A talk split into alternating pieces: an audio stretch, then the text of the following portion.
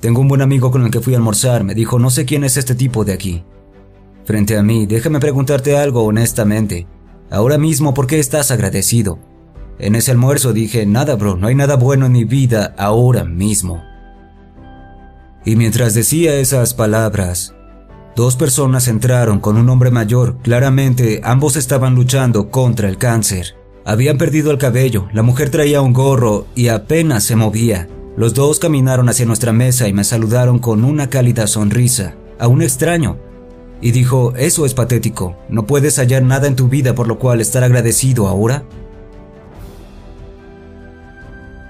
La cosa es que la gente piensa que será feliz una vez que tenga esa gran e increíble casa, que tenga ese auto, una vez que tenga una relación o cierta cantidad de dinero, así podré ser feliz.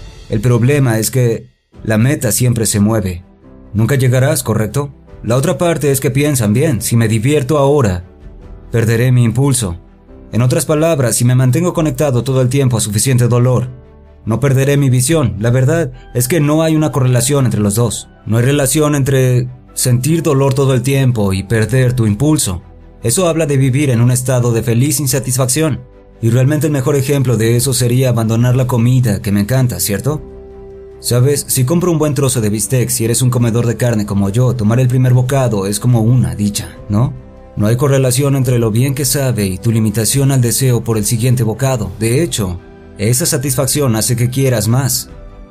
Por lo tanto, cuanto más podamos recompensarnos con felicidad, no dice que perderemos esta satisfacción, no la vamos a perder. Y para mí, nuestros cerebros reciben un golpe de dopamina cada vez que haces algo exitoso si logras engañarte constantemente. Ok, bioquímicamente en tu cuerpo cada vez habrá menos un futuro donde alcances el siguiente nivel, el próximo sueño, el siguiente paso, y es por eso que muchos se estancan. Construimos hábitos, rituales y disciplinas que nos sirven, ¿ok? La razón por la que mis estándares son tan altos es porque no dejaría todo a mis dispositivos. Mi estándar es un minuto más en la caminadora, mi estándar es una persona más a la que pueda ver ese día, una llamada más, una cosa más, y para mí lo aumento cada año, pero la forma en que lo hago es lo vinculo a mis razones. O mis metas estarán vacías.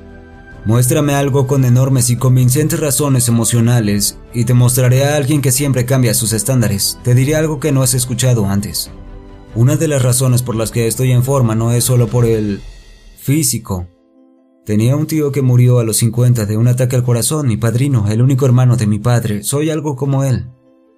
Me parezco mucho. Así que regresando de su funeral me sentía preocupado por los ataques cardíacos. Escuchaba música y en el avión estaba el programa de Oprah Winfrey, hablaba sobre un nuevo escáner cardíaco. Desconecté mis audífonos, los conecté en la TV. Había algo de este nuevo escaneo en Cedar Sinai que me sorprendió. Podían leer en las placas las arterias, calcificaciones, algo ya sabes, desde lo básico. Programé una cita con un médico de clase mundial, pero me daría razones en lugar de solo prescribir, tenía dudas sobre si me ayudaría o solo diría, debes tomar esto. Me daría buenas razones. Pensaba en eso cuando entré, me senté, el médico se acercó y dijo, Oh, no puedo creer que estas arterias estén en este cuerpo. Puse atención. Caminamos, nos sentamos y me dijo, ¿necesitas Crestor? ¿Comer bien? ¿Cambiar esto? ¿Hizo lo de un médico promedio? No, me dio grandes razones. Dijo, ¿puedo preguntarte algo? Escuché que tu esposa está embarazada. Dije, sí, tengo un hijo. Y dijo, ¿quieres estar ahí cuando se gradúe de secundaria? ¿Estar ese día? Dije, sí, doctor. Tu esposa tendrá una niña. ¿Quieres estar el día de su boda? ¿Estarás en el pasillo o estás bien con que sea otro hombre? Yo como, ¿qué diablos hay en ese escaneo? Dijo, quiero ser claro contigo, si sigues por ese camino, algún otro hombre irá con tu hijo a su graduación de secundaria y un extraño llevará a tu hija, que ni siquiera ha nacido, el día de su boda. Pero si haces exactamente lo que te digo, estarás ahí. Y hasta hoy, bro, hay mañanas en las que me despierto, no todas, pero no quiero ir al gimnasio. Pienso iré por Vela, la boda de Vela. Así que mis estándares son altos debido a mis grandes razones. Quizá otros no vayan al gimnasio ese día porque no piensan en la boda de su hija, pero yo estoy convencido que es por su boda. Así que saco mi trasero de la cama a las 4 en punto y voy al gimnasio porque mis razones son más grandes y mis estándares crecen. Y creo que así podemos tener grandes estándares y razones. Creo que cuando conozco a alguien parezco a alguien seguro de sí mismo. Pero realmente tuve que encontrar herramientas y recursos porque era muy inseguro, tímido e introvertido. Así que tuve que encontrar técnicas y recursos para construirlo. Y para mí es muy simple. Son aquellas promesas que me hago.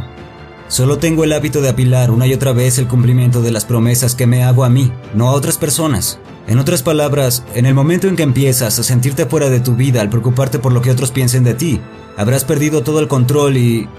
Eso nunca te llenará. La admiración y gratitud de los demás hacia ti nunca te llenará. Eso solo viene de tu interior. Así que para mí la confianza en mí mismo viene de cumplir las promesas que me hago y la otra parte es ser consciente de lo que estoy haciendo. En ocasiones, la mayoría no se dan suficiente crédito, todo el tiempo son conscientes de estar casi seguros del 20% de todo y no saben que el 80% es lo importante. Es muy importante tomar en cuenta que debería ser 80-20, ¿ok? Porque todos son adictos a no soy bueno en esto, a los demás no les gusta esto de mí, no me siento bien en lugar de centrarse en ese 80% y decir, wow, hice todo lo que dije que haría hoy. Lo hice, me levanté cuando dije que lo haría, hice las llamadas que debía, traté con quienes tenía que hacerlo, te prometo, no solo por hacer las cosas, es gratificante ser consciente de ello y aplicarlo. Ahora sé que ese es el mensaje que me daba a mí mismo. Todas estas cosas comienzan a tomar sentido, por las que estoy agradecido. Empiezo a atraer algunas personas que necesitaba encontrar en mi vida, eso era el siguiente paso. Comencé a ver motivos para estar agradecido por mi salud, mi físico, quienes me amaban, y eso cambió mi estado.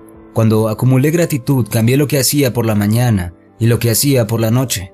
De alguna manera, al tomar el control de mis mañanas, y de mis noches conseguí algo de control de mi día. Era una persona fuera de control en esos días, siempre despertaba preocupado, estresado, temeroso e inmediatamente pensaba en facturas. Algo siempre estaba mal. Vivía en un estado de reacción y me involucraba en algo a los seis minutos de haber despertado.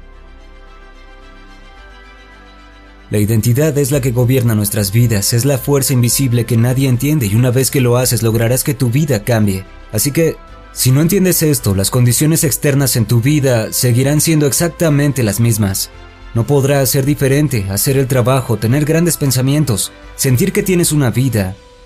Será tu fuerza más poderosa del mundo. Creo que al ser inconsistente con los conceptos, ideas y valor que tienes de ti mismo, obtendrás eso en tu vida. Así que debes hacerlo bien. Es la parte más profunda de la identidad, así que es como un termostato en la pared, ¿ok? Esto es importante. Una vez que se fija la temperatura, todos podrían moverlo de grado y debes hallar una manera de que la temperatura no cambie, incluso aquí digamos que quieres estar a 26. Si abrimos todas las puertas, el aire frío se colará, pasan cosas malas en tu vida, las ventiscas harán que el termostato encienda el calentador y regule esta habitación de nuevo a 26 grados, también sucede al contrario. Es un día súper caluroso, suceden cosas geniales en tu vida, se pone cada vez más y más caliente. Si sube mucho, tu termostato interno hallará una manera de encontrar una ventana para poder enfriar tu vida de nuevo a 26.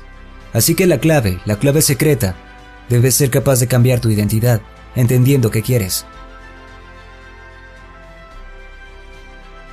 El promedio vive en algo así como una asfixia lenta, casi anestésico. Con el tiempo se vuelven un poco inmunes y es en lo que nos vamos convirtiendo. Sé que esto es cierto al menos para mí, quizá también para ti.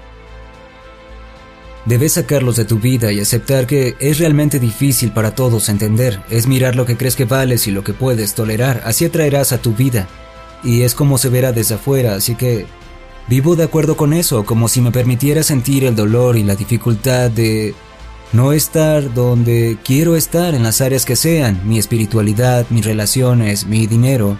Me permito sentir eso porque, como sabes, hay dos motivadores, el derecho a obtener placer el querer ir a buscar algo, perseguir el sueño, y también está el que evita el dolor. Y para muchos campeones eso es una gran fuerza para ellos, así que al menos para mí aproveché ambas cosas para tomar medidas, así que eso es lo que eso significa para mí.